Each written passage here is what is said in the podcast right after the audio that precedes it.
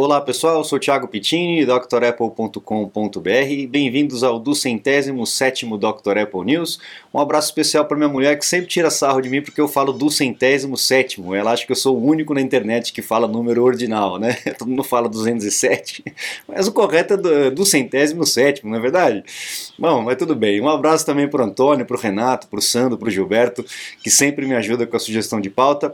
E para todo mundo aí que está sempre assistindo, dando uma força para mim aí. Vamos lá, vamos ter, temos notícias muito interessantes aí, que a gente está chegando perto dos anúncios da Apple e a coisa começa a esquentar, né? Vamos come continuar com, começar na verdade, né, com os, uh, as notícias históricas. A gente tem em 12 de agosto de 1981 a IBM entrando no mercado de computadores pessoais. A IBM antigamente fazia computadores apenas para empresas, hospitais, coisas grandes, né?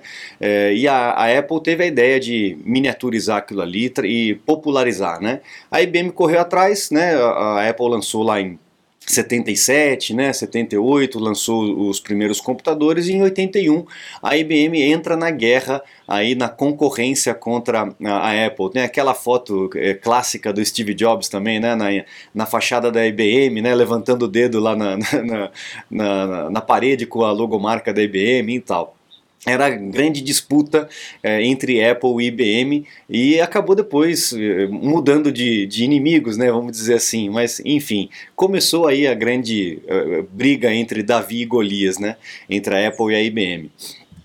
A gente tem também em 87, 11 de agosto de 87, a Apple trazendo para o seu sistema operacional, já lá no, no, Macintosh, né, o Multifinder, que seria uma, um, um multitask, um multitarefa, pero no mútil, né? A gente sabe que as máquinas naquela época não tinham condições de executar várias tarefas ao mesmo tempo.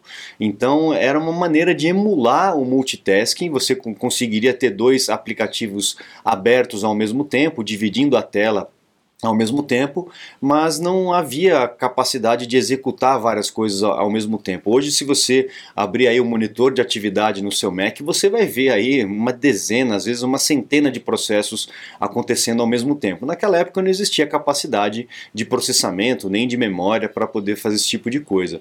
A Apple só foi conseguir realmente colocar um multitask depois do ano 2000, final do ano de 90, da década de 90, no começo da década de, do milênio, né? no começo do, dos anos 2000. Mas enfim, a ideia veio daí, porque antigamente a gente tinha apenas o que eles, eles chamam de, de, como é que é, App Switcher, né? Ah, o App Switcher, que é o que nós temos aí do é, Command Tab, né? Command Tab ou Tab, você vai trocando aí de, de aplicativo, você vai dar atenção é, para um de cada vez, tá? Mas uh, a partir dessa ideia, o hardware foi desenvolvendo uh, uh, junto né, e deu a possibilidade de o computador, mesmo não dando atenção para aquele programa, o que estava em background continua processando alguma coisa e hoje nós temos aí um monte de coisa acontecendo ao mesmo tempo. Né. Depois nós temos aí em 16 de agosto de 93 a Apple lançando o PowerBook 165. Esse foi o grande queridinho da Apple, né? Era um laptop que era, era é, mais barato, né? mais acessível para as pessoas. É, a Apple tinha lançado o 165C, depois lançou o 165, teve uma melhoria aí de, de processamento e tal e um preço mais em conta. Era o computador mais, o laptop mais barato ali na época. E uma máquina muito boa, com monitor colorido e tal. Essa, esse trackpad de bola aí que é horroroso, né? eu, eu acho muito ruim utilizar. Tem gente que adora, né? Que o mouse fica parado, tem a bolinha, fica mexendo na bolinha.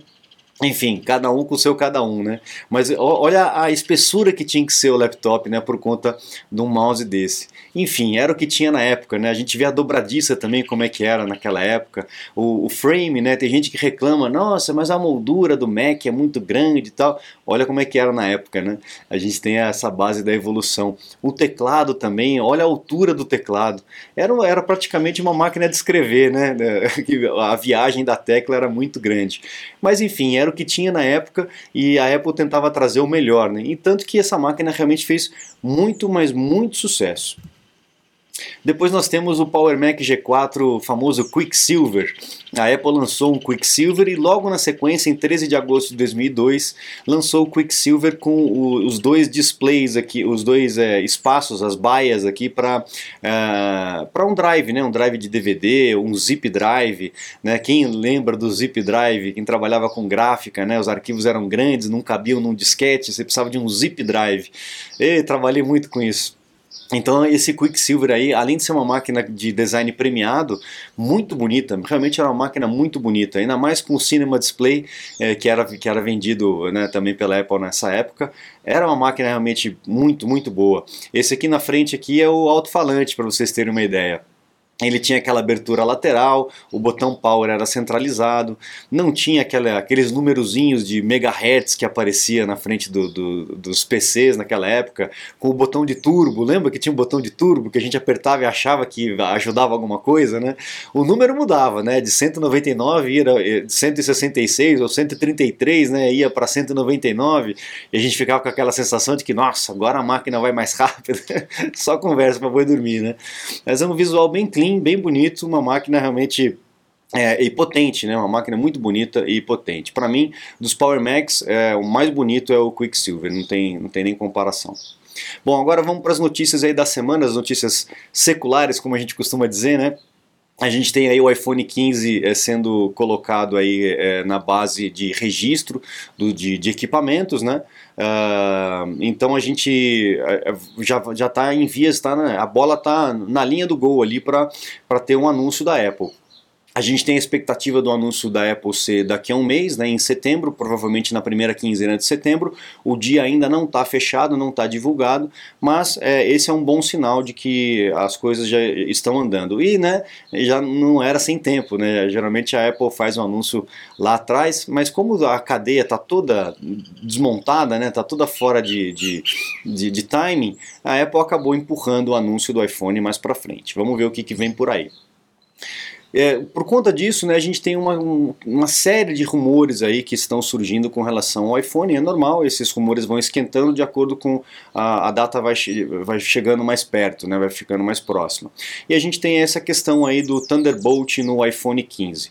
É, o Thunderbolt, pessoal, explicar para vocês, tem muita gente que confunde. A porta USB tipo C, que é essa porta nova que nós temos aí, com a entradinha menorzinha, a USB tipo C, desculpe, está virando o padrão, né? Eu não sei até quando, porque uma hora isso vai ficar, vai ficar caduco, né?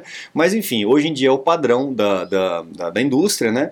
Mas a Apple tem uma tecnologia para a porta USB tipo C chamada Thunderbolt, que você tem uma, um desempenho melhor, uma velocidade de transmissão de dados maior. Então, quando a gente fala de USB tipo C e Thunderbolt, é a porta, o plug é o mesmo, não tem diferença, é o mesmo plug. Mas uh, tem portas no Mac, por exemplo, que são Thunderbolt e tem portas no Mac que não são Thunderbolt. Ambas são USB tipo C, mas uma tem a tecnologia com esse boost de velocidade que a Apple tem e outra não tem. Tá? Tanto que em algumas máquinas e tal você tem uma, o raiozinho é, como, como demonstrativo daquela ser a Thunderbolt e aquele símbolo da USB normal é, para identificar qual é a USB tipo C. Né? Então, o Mac Mini, o iMac, você olha atrás e você vê essa diferença. Mas o plug é o mesmo, tá bom pessoal?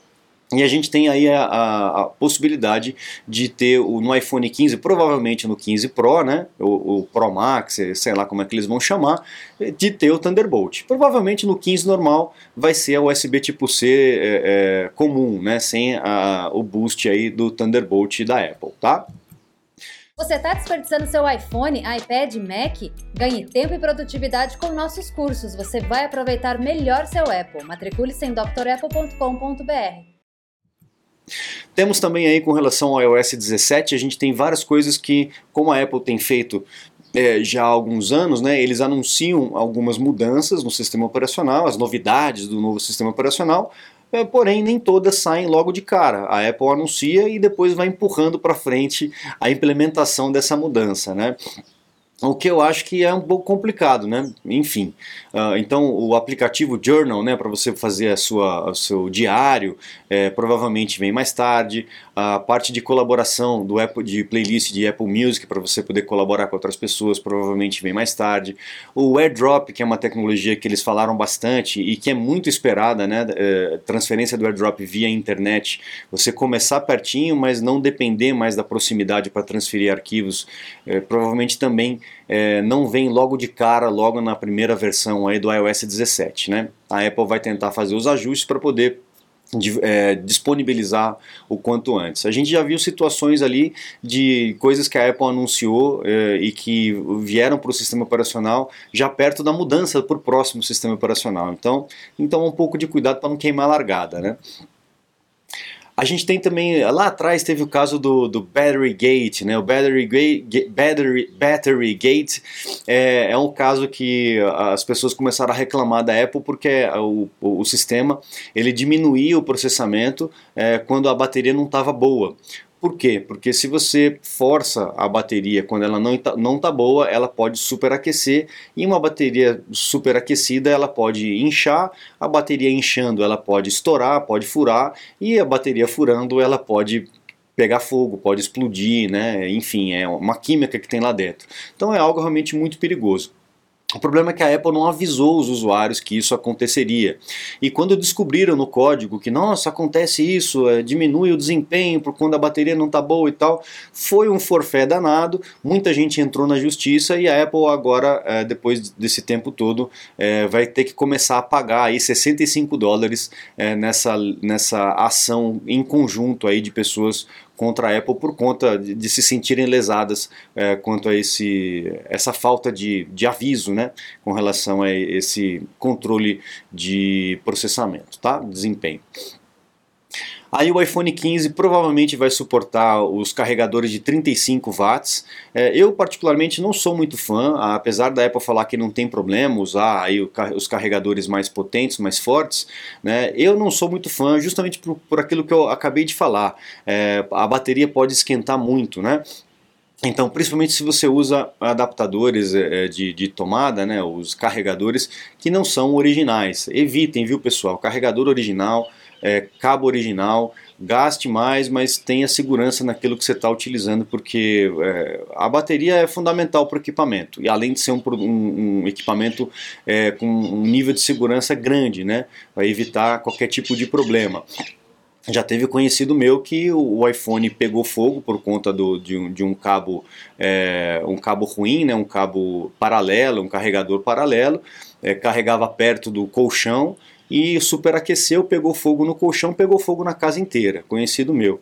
Então tomem cuidado com relação a isso, o barato sai caro, utilizem aí carregadores originais, cabos originais. O cabo começou a ficar ruim, começou a descascar na pontinha, joga fora e compra outro. E fiquem atentos sempre com relação à temperatura. Bateria com uma temperatura muito quente é realmente perigoso. Mas a Apple está dizendo que provavelmente 35 watts vai dar para carregar. A vantagem é que você carrega rápido, né? Mas eu, eu, se você tiver a possibilidade, carrega com um menorzinho, é, com menos watts, mais lento e mais tranquilo, tá?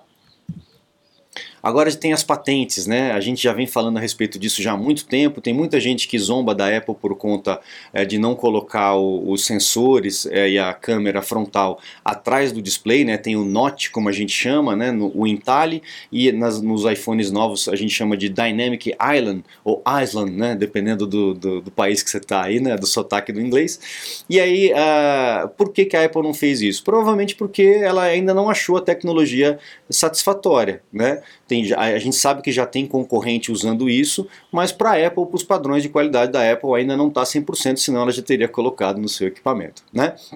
E aí a gente tem aí uma, mais uma patente é, com relação a justamente isso, a um sensor câmeras e sensores atrás do display. Então provavelmente a gente vai ter o fim aí do Dynamic Island ou do, do Notch em breve no nosso iPhone, iPad e tudo mais. E aí a gente tem aí o Face ID para MacBook, né, também uma, uma patente, é, já não é a primeira, já tem várias patentes com relação a isso, né? E se tiver essa tecnologia de por trás da tela, por que também não colocar nos Macs, né?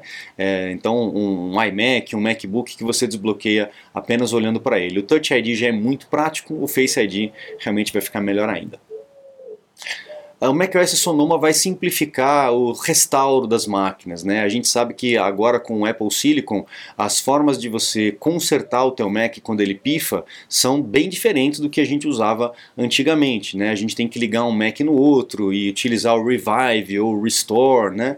É, antigamente a gente precisava, antigamente não, né? Atualmente a gente precisava de um programa chamado Apple Configurator. O Apple Configurator você baixa gratuitamente no App Store e ele que faz essa gestão dos dispositivos. No macOS Sonoma não vai mais precisar, você vai conseguir fazer isso através do próprio Finder, assim como é no, no iPhone, no iPad e etc. Né? Óbvio que essa transição ia acabar acontecendo também. Então muito legal, tomara que isso facilite aí esses processos todos ali mais, um mais uma patente aí com relação a, ao Face ID né, dentro do, do iMac. Uh, a gente vê aqui, ali tem um, um notch, né, mas não sei, talvez seja só uma reserva aí para vier, uh, quando vier o, o sensor atrás do display. Tá? Aí a gente tem uma, uma matéria interessante aqui, acho que é da Mac Magazine. Um abraço para o pessoal da Mac Magazine. É, acompanho muito o trabalho deles desde sempre, né? São pioneiros aí também nessa, nessa é, notícias sobre Apple aqui no Brasil. A gente tem uma notícia aí é, de uma, um, uma vaga de emprego lá na Apple de engenheiros que têm experiência aí com sensores de temperatura, fotodiodos e extensômetros. É o que chamou atenção aí é, e o, Victor, o João Vitor Sales Aidan escreveu aí nessa matéria.